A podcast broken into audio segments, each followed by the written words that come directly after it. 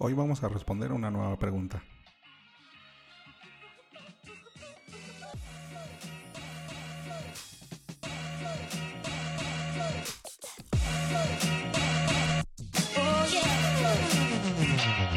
Hola, ¿qué tal? Bienvenidos a Ventaja Podcast, el podcast en donde hablamos de principios, estrategias y tácticas para los negocios tradicionales, online y startups.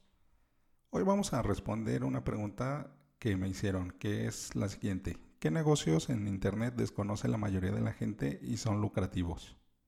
Si tienes alguna duda o comentario, entra a ventaja.com.mx diagonal contacto y házmelo llegar por medio del formulario.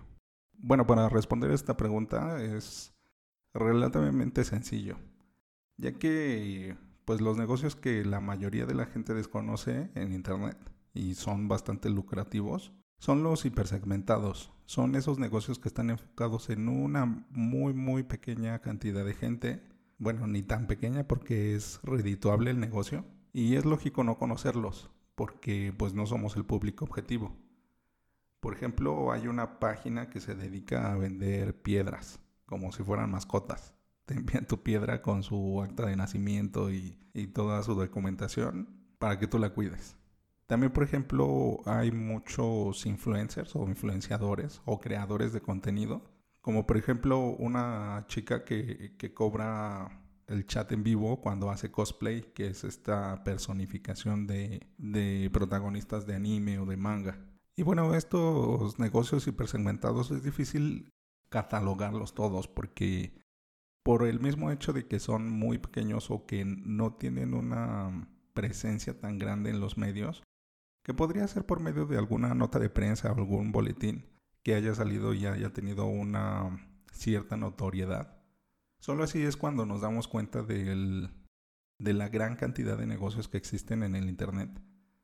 Y que, pues justo esto, que lo desconocemos. Y está bien porque ahora lo que necesitamos hacer es fijarnos en la demanda, no en la oferta, como anteriormente porque ya tenemos una gran cantidad de oferta de productos y servicios. Y como en la nueva forma de hacer negocios es más importante enfocarte en el cliente, pues deberíamos enfocarnos más en la demanda. Por eso también estamos viendo el método ventaja, que se enfoca en la generación de tribus, en la creación de un segmento de, de clientes, de prospectos, de gente que está buscando la solución a sus problemas.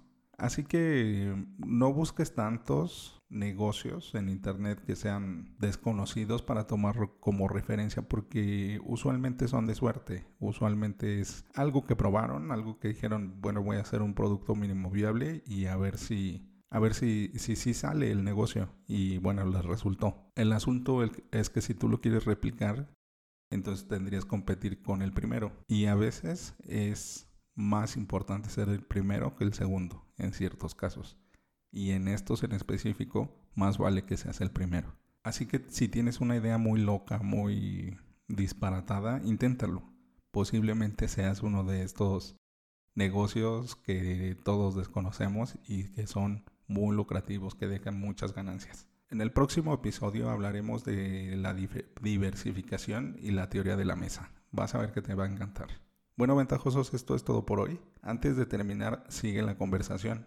¿Qué negocio así súper loco se te ha ocurrido? ¿Y por qué no lo has probado?